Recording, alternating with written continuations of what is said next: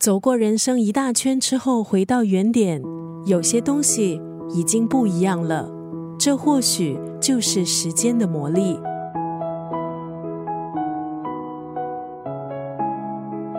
今天在九六三作家语录分享的这段文字，是马来西亚作家龚万辉第一部长篇小说《人工少女》封面上出现的一段文字。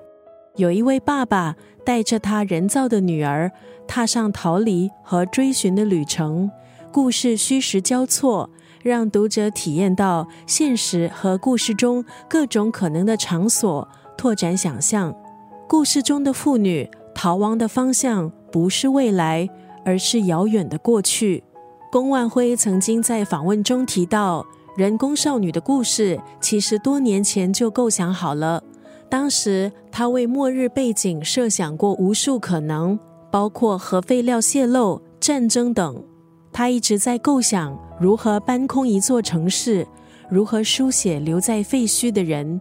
二零二零年，全球迎来冠病疫情时代，我们目睹了整座城市空无一人的景象，生活的范围被局限在一个房间或是一个小单位里。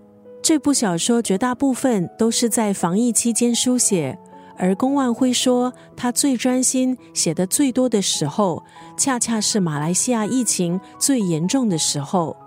今天要分享的就是龚万辉的第一部长篇小说《人工少女》封面上所看到的这一段文字。如果可以更早一步掀开时间的底牌，你会不会忍不住窥探最后一张牌面的谜底？又或者耍赖的把抽出来的坏牌？再塞回去，《人工少女》这部长篇小说结合作者还有当代马来西亚人的记忆，小说中出现的场景，例如欧亚大陆世界的尽头、城中无人的溜冰场，还有乡镇的生活画面。作者打破时间的顺序，将这些都投放在小说，虚实交替，有时候让人分不清是虚构走进了现实。还是我们已经走进了故事。如果可以更早一步掀开时间的底牌，你会不会忍不住窥探最后一张牌面的谜底？